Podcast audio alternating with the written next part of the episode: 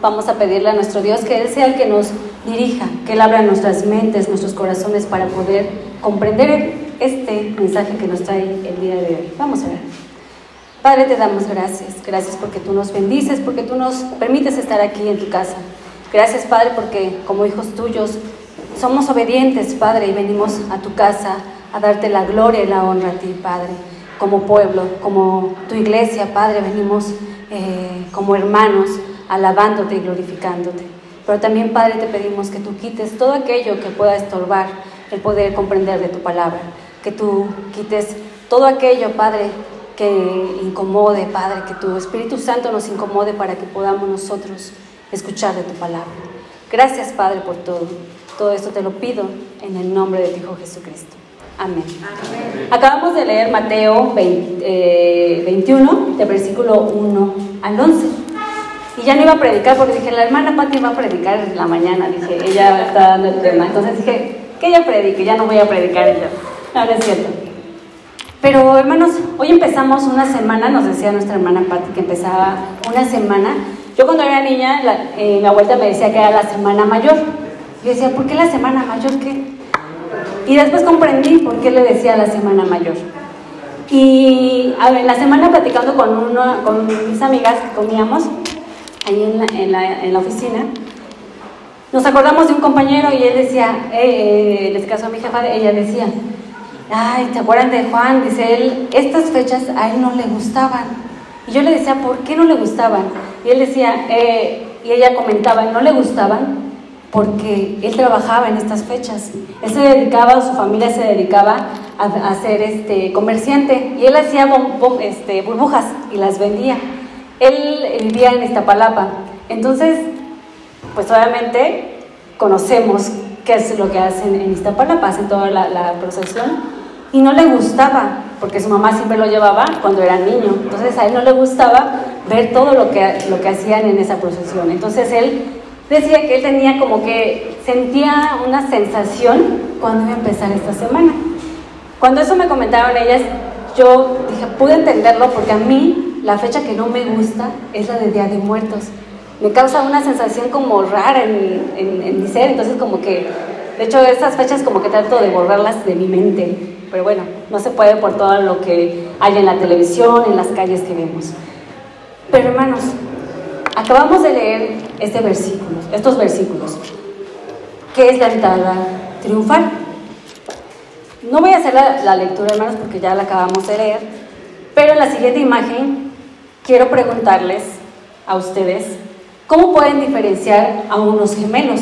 Nosotros teníamos, eh, digo nosotros porque Fred y yo en la vocacional, unas compañeras cuando nosotros entramos eran gemelas y no podíamos, bueno, ahí podíamos diferenciarlas porque una tenía lentes y la otra no. Entonces podíamos diferenciarlas.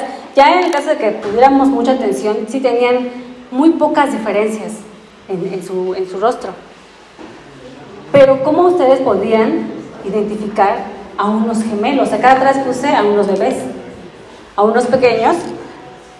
¿Quién es quién? A lo mejor las mamás lo conocen ya más. Creo que aquí en la iglesia no hay este, hermanos que hayan tenido gemelos, o sea, no, bueno, a lo mejor en sus familias, ¿no? Ya muy lejanas. Pero, ¿cómo podríamos diferenciar? Y esto quiero que ustedes me digan, ¿cómo podrían ustedes diferenciar a unos gemelos?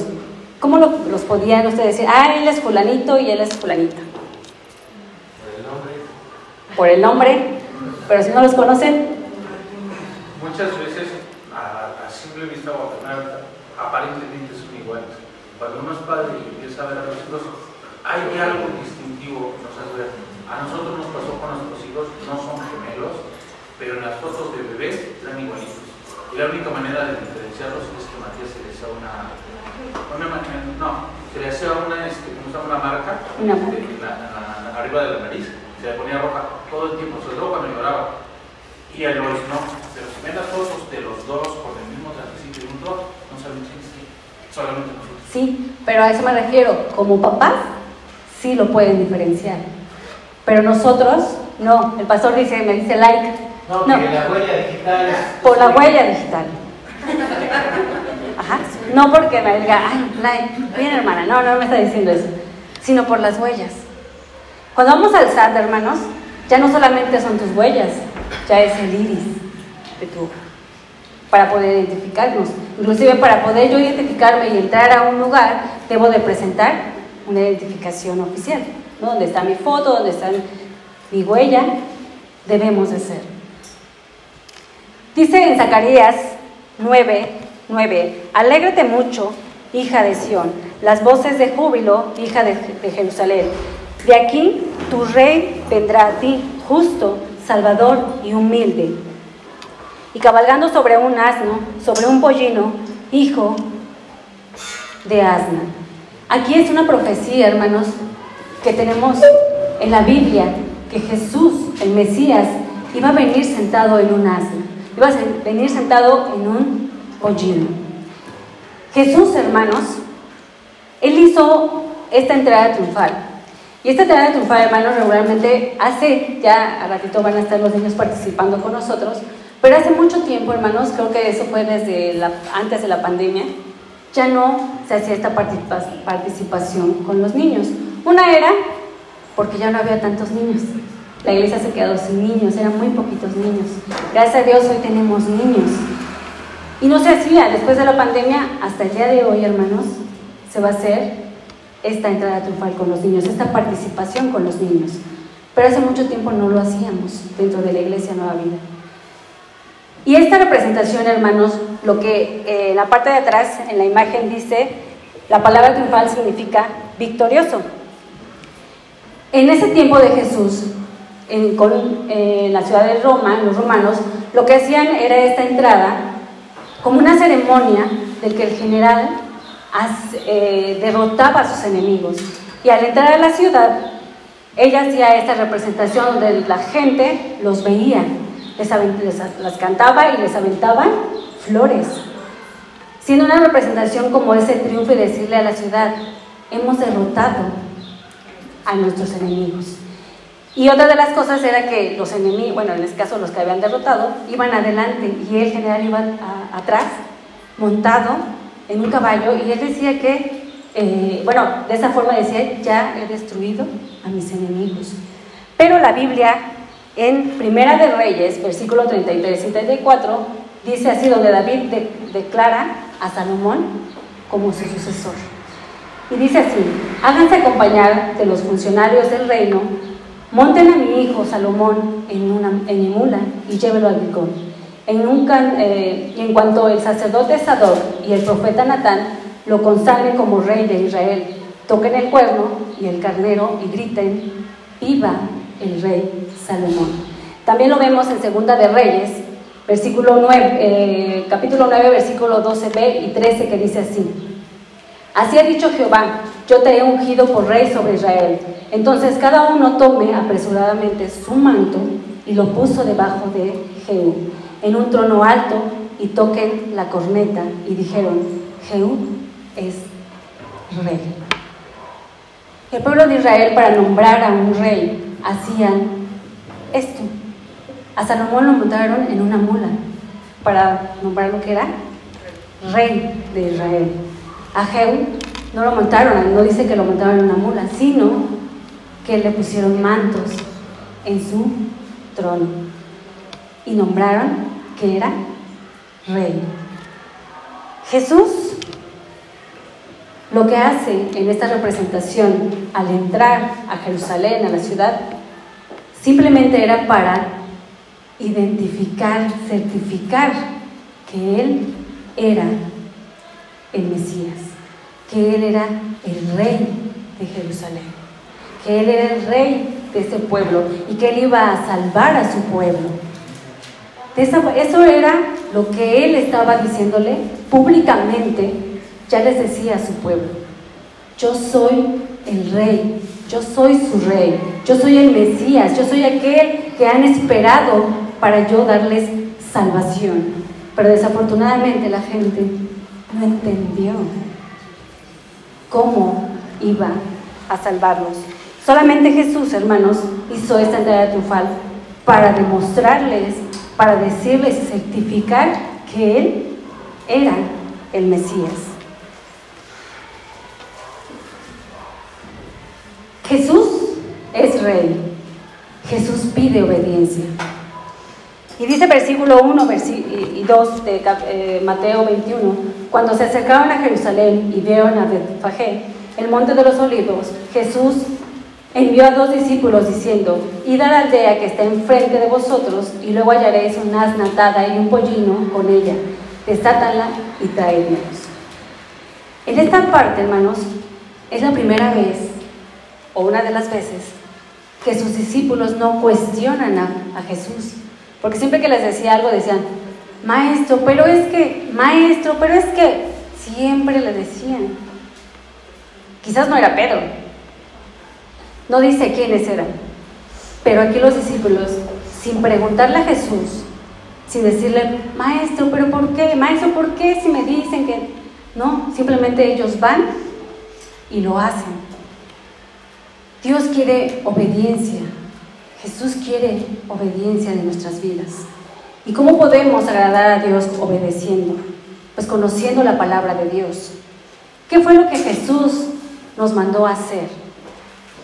Amarnos unos a otros como Él nos amó.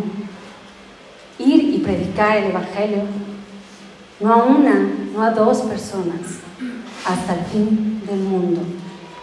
Son cosas que debemos de obedecer a Jesús, porque Jesús es rey. Él es dueño de todo. Él es dueño de todo lo que tú, todo lo que yo tengo. Nada es mío. Y dice versículo 3, y si alguien nos dijere algo, decid, el Señor lo necesita y luego lo enviará.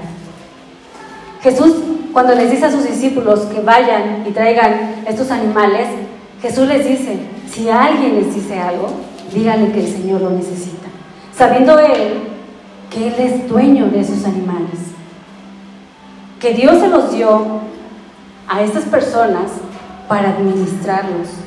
Eso es lo que hace Dios cuando nos da un trabajo, cuando nos da o cuando les da a sus hijos. Tú no eres dueño de tus hijos. Pareciera pero no eres dueño de tus hijos. Y no quiere decir que no le hagan caso a sus papás, tienen que hacerle caso a sus papás. Pero Jesús es dueño de todo. Y a veces, hermanos, pensamos que por nuestras propias fuerzas tenemos lo que tenemos, pero no es así. Dios nos los da por su gracia, pero sin embargo no es nuestro. Yo no soy dueña de mi esposo, quisiera, pero no soy dueña de él. No soy dueña de mi familia. Él no es dueño de mi vida, ni siquiera yo soy dueña de mi propia vida. Y cuando yo estaba eh, estudiando este tema, hermanos, en ese momento el Espíritu Santo me dijo, tampoco eres dueña de tu tiempo. Y aquí está mi esposo para desmentirme. Él siempre me dice, vamos a este, o, o descansa cuando llego al trabajo. No, es que no tengo tiempo, siempre le digo eso. Es que no tengo tiempo, tengo que hacer esto, tengo que hacer lo otro, tengo que hacer. Y Dios me dice en ese momento, no es tu tiempo. Él es dueño de nuestro tiempo. Y a veces, hermanos, dedicamos nuestro tiempo a otras cosas que no nos edifican. Pasamos dos horas en la televisión viendo una película, jugando en nuestros móviles, mucho tiempo pero a veces no ni siquiera podemos dedicarle un tiempo a Dios, un tiempo de lectura, porque nunca tenemos tiempo. Mi hermano, hace ocho días, bueno, todos los domingos, mi hermano Rafa siempre les hace la invitación. Hermano, los esperamos al punto de la tarde a las cinco. Y el, el domingo pasado, él todavía le sumó algo, le dijo, hermanos, no dura más de una hora, vengan, ¿Y qué pasó ese domingo? Estábamos los del grupo de alabanza, estaba la hermana Margarita y estaba el pastor a las 5 de la tarde. Poco a poco vinieron llegando. Pero que lo que quiero decir, hermanos, es que no somos dueños de nuestro tiempo. Quien es dueño del tiempo es Él, no nosotros. Sí tenemos cosas que hacer, pero hace, en algunas predicaciones el pastor nos decía, en quién pones en primer lugar. ¿A quién pones en primer lugar? No somos dueños de nuestro, de nuestro tiempo. Dios nos hace que tengamos el tiempo. Y el tiempo a veces nos lo da cuando nos enfermamos. Ah, ¿no tienes tiempo? Pues bueno, ahí te va esto. Y es cuando nosotros empezamos a reconocer y a, y adorar y alabarle a Dios. Él es dueño de todo y dice en Juan 1, 3, todas las cosas por Él fueron hechas y sin Él nada de lo que ha sido hecho fue hecho. Primera de eh, Colosenses 1, 16, porque, porque en Él fueron creadas todas las cosas, las que están en los cielos y las que están... Eh, y las que hay en la tierra, visibles e invisibles, sean tronos, sean dominios, sean principados, sean potestades, todo fue creado por Él y para Él. Todas las cosas. Tú fuiste creado para adorarle. Tú fuiste creado para honrarle. Tercer punto, hermanos, versículo 8 y 9, dice así, y la multitud, que era muy numerosa, tenía, tendía sus mantos en el camino y otros cortaban ramas de los árboles y los tendían en el camino. Y la gente que iba delante y la que iba detrás aclamaba diciendo, Osana al Hijo de David. Bendito el que viene en el nombre del Señor. Osana en las alturas. En segunda de, Reyes que, que leí hace rato, donde Jehová unge al rey, que es en este caso al rey Jehú, hermanos, la diferencia entre ese rey y, el rey Jesús es que solo a Jehú lo nombró como rey, pero a Jesús le adoró. Y lo vemos en Osana al Hijo de David. En el Salmo 118, versículo 25, versículo 26 dice, Oh Jehová, sálvanos ahora, te ruego, te ruego, oh Jehová, que, no hagas, que nos hagas prosperar ahora Bendito el que viene en el nombre de Jehová. Desde la casa de Jehová os bendecimos. Quiero que vean esta imagen. Sí, ven, bueno, si alcanzan a ver quién es. ¿Quién es? El presidente Andrés Manuel. Y esta es una fotografía, hermanos, que fue muy representativa porque hubo mucha gente, muchísima gente, hermanos. Fue un domingo en donde él convocó, bueno, no sé si convocó, no sé, pero fue mucha gente. Y esta imagen, hermanos, por impedir que él llegara a donde iba a dar su informe, pues tuvo que caminar entre toda la multitud que había. ¿Qué representa el presidente? Porque ese ha sido el único presidente que ha hecho este tipo de cosas. Bueno, por lo menos el que yo conozco. ¿Sale?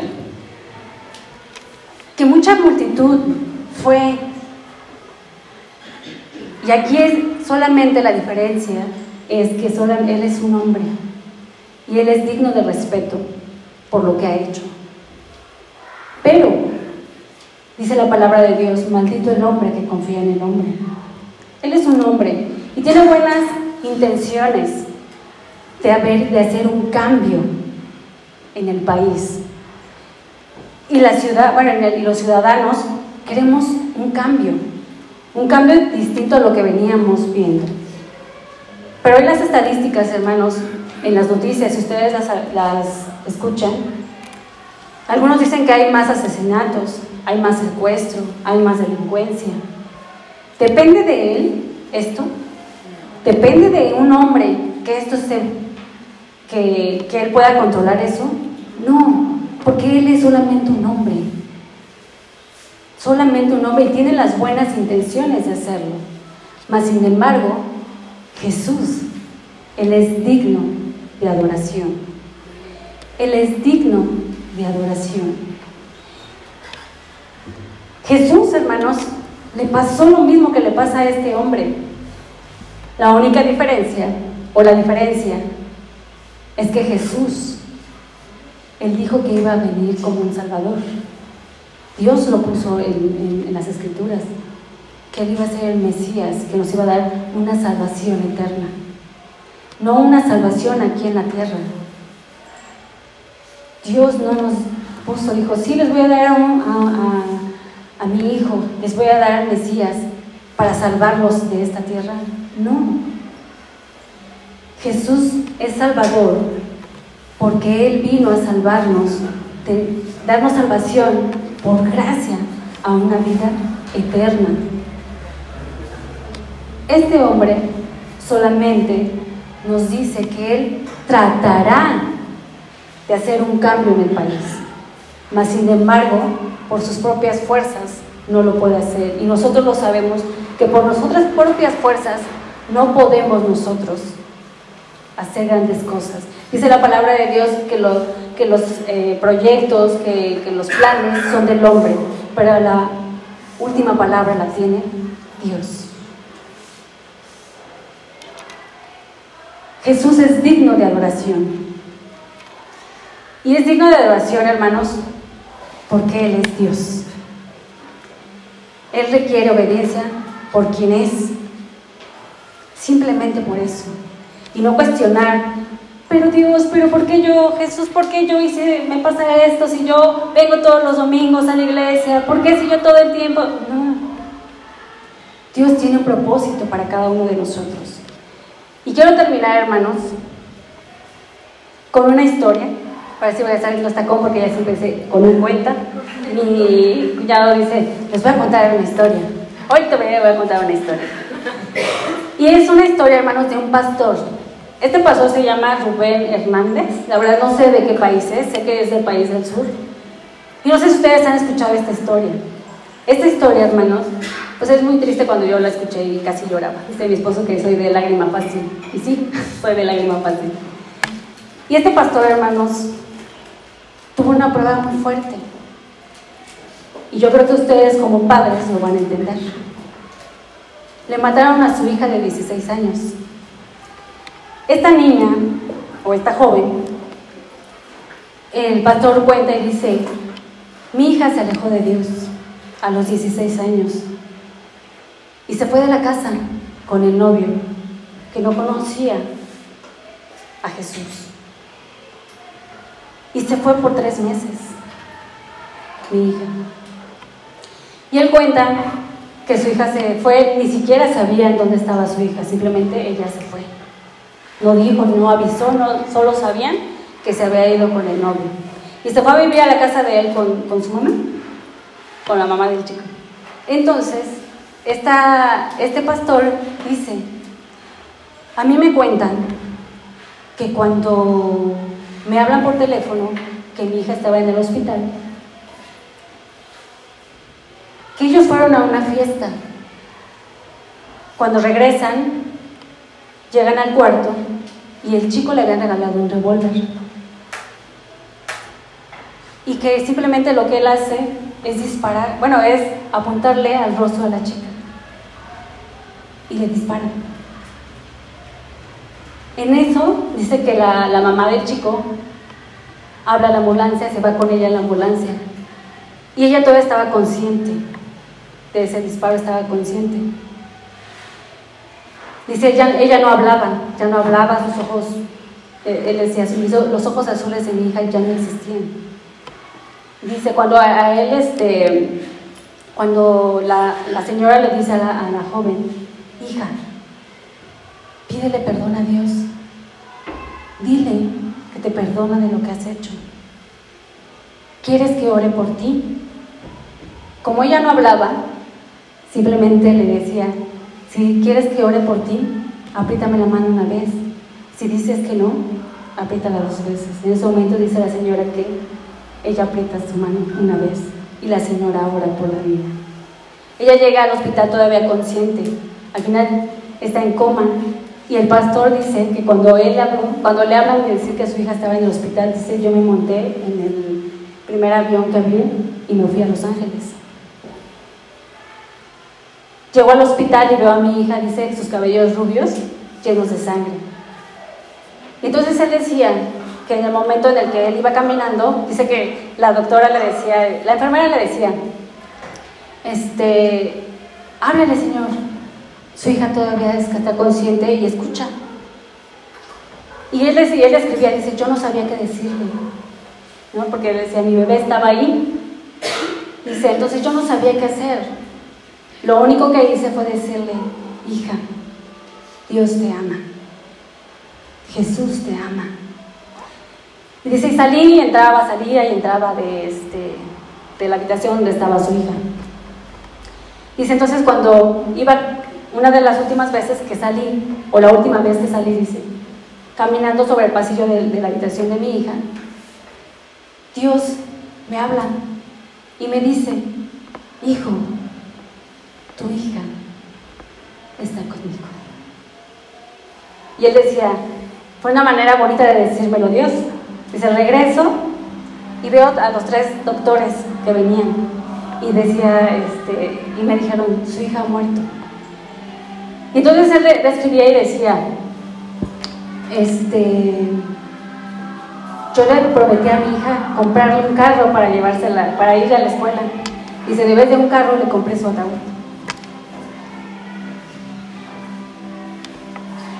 Dice, les digo que iba a llorar. Y él decía, quería comprarle su vestido de novia. Y lo que le compré un vestido para su invierno. Este pastor, hermanos,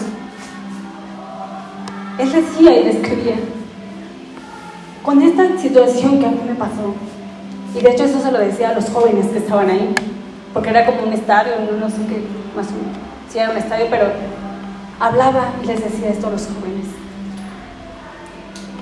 Yo soy un adorador. Y ser adorador no es fácil cuando estás en pruebas. Y yo les decía a ustedes, porque yo creo que ustedes como padres, pues sería algo muy difícil perder a un hijo. Él, él escribía y decía, cuando uno queda, se muere la esposa, la esposa pues queda viudo. Cuando nuestros padres mueren nos quedamos huérfanos, pero cuando muere un hijo, no hay nombre en nuestro vocabulario. Y dice, y después de 13 años de esta situación, aún recuerdo a mi hija. Y a veces yo le digo a Dios, no conocí a mis nietos, no conocí a mis bisnietos, pero aún así yo te alabo Aún así, tú me has dado y has recogido todos esos pedacitos mi corazón que se rompieron en este momento. Y aún así, yo estoy aquí. Y él decía, no por mis fuerzas, sino por la gracia tuya, porque tú has estado conmigo. Y es muy difícil, hermanos, adorar a Dios cuando estamos en una prueba. Es muy difícil. Pero la palabra de Dios nos dice, mirad cuán bueno y delicioso es habitar los hermanos juntos, porque juntos también como iglesia podemos levantar a los demás. Amar a tu prójimo como a ti mismo. Amar a nuestros prójimos como Jesús nos amó. Eso es lo que nosotros debemos de hacer. Jesús es rey. Jesús es Dios y merece obediencia por quien es. Pero también, hermanos, dice la palabra de Dios en Lucas 19, versículo 39 y 40. Entonces algunos fariseos que habían entre la gente le dijeron, Maestro, reprende a tus seguidores. Pero Jesús contestó, les digo que si estos callan, las piedras hablarían. ¿Qué estamos nosotros haciendo, hermanos? ¿Estamos callando o estamos hablando de Jesús? Hay una mujer, hermanos, que es del trabajo de mi esposo, que ella, yo no sé cómo se llama, ni siquiera le pregunté cómo se llamaba, pero dice que ella se acerca con él y le pide que, este, que ore por ella. Ella, su, su mamá falleció y a partir de que su madre falleció, ella se acercó a Dios. Y entonces ella empezó a, ir a, este, a los grupos de doble A y empezó a predicar. Una mujer que yo creo que conoce muy poco de Dios o de la Biblia. Y dio un tema en ese, en ese lugar. Y le cuenta a mi esposo y le dice, gracias a Dios, muchos recibieron la palabra. Y yo estaba tan emocionado que les prometí Biblias, dice la señora. Dice, pero ahora ya no sé qué hacer porque no tengo el dinero para comprar las Biblias. Porque es una señora de limpieza. No sé cuánto gana una señora de limpieza. Pero cuando vi esta, esta palabra, hermanos, que dice, si estos callaran, y no estoy diciendo que la señora sea una piedra, no estoy diciendo eso, pero como Dios ahora está usando a personas para hablar de la palabra de Dios. Y yo creo que es momento de reflexionar, hermanos, y decir, ¿qué estoy haciendo? Así es que, hermanos, si ustedes gustan apoyar a esta mujer, donándole Biblias nuevas para poder darle a esas personas que recibieron a Cristo, podemos hacerlo, podemos ayudarla. Ella está empezando en el Evangelio y a ella dice que le cuesta mucho trabajo, que sus hijos les dicen, mamá, es que los domingos es el único día que puedo descansar.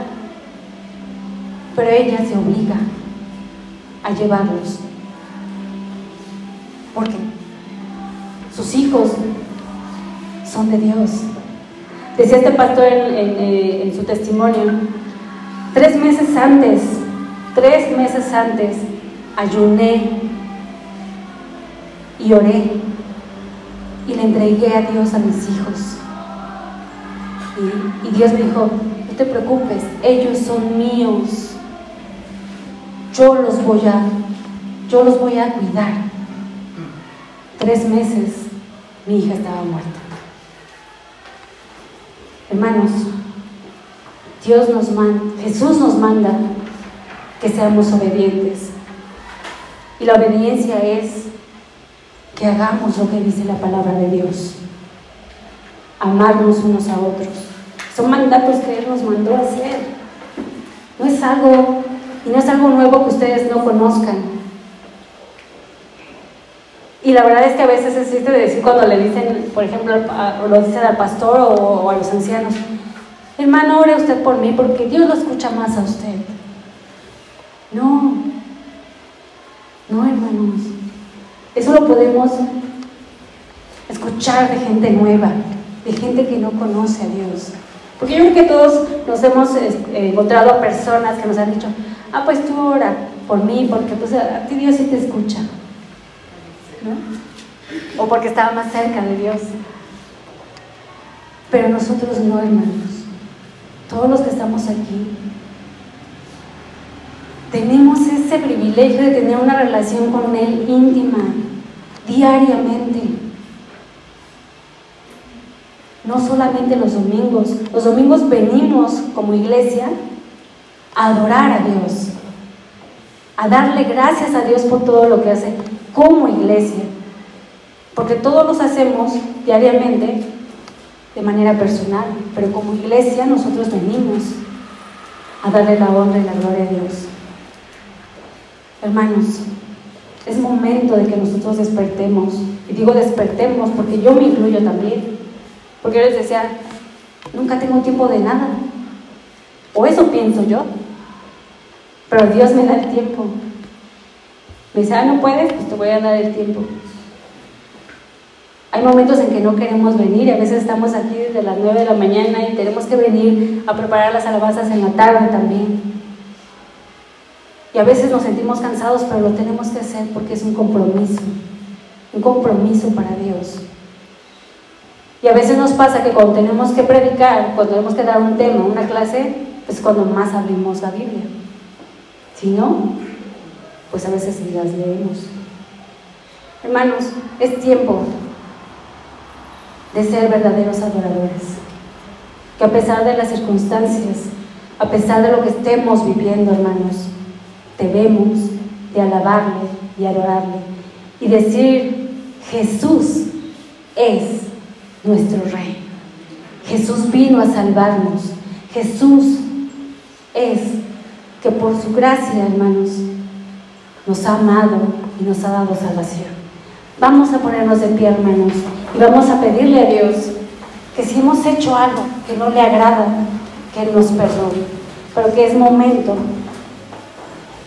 de ser verdaderos adoradores.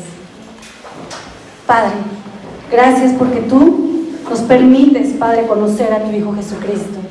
Por medio de tu palabra, Padre, nos das ese privilegio de conocerle y de amarle, Padre.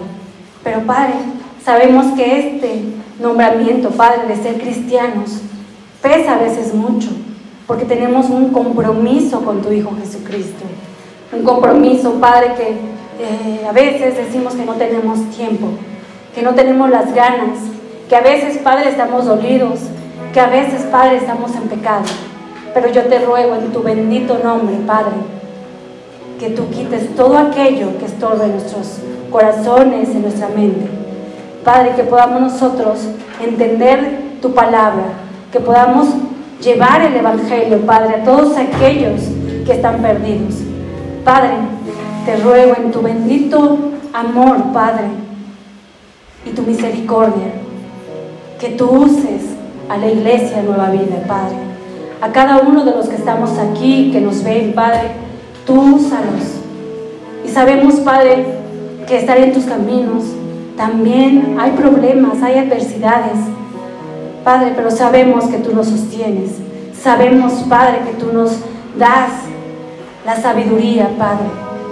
Pero también sabemos que si no tenemos una relación íntima contigo, Padre, cualquier problema, cualquier circunstancia puede quitarnos ese amor que sentimos por ti. Padre, permite que nosotros podamos ser y tener esa comunión íntima, personal contigo, Padre. Yo te ruego por los jóvenes. Tú conoces a cada uno de estos jóvenes, Padre, lo que ellos están viviendo. Es una edad, Padre, en la que ellos tienen muchas tentaciones, Padre, y que a veces es la edad en donde los padres también sufren por ellos. Y yo te ruego, Padre, que tú hagas buenos administradores de todo lo que nos has dado. A los padres, Padre, dale esa buena administración para poder llevar a sus hijos.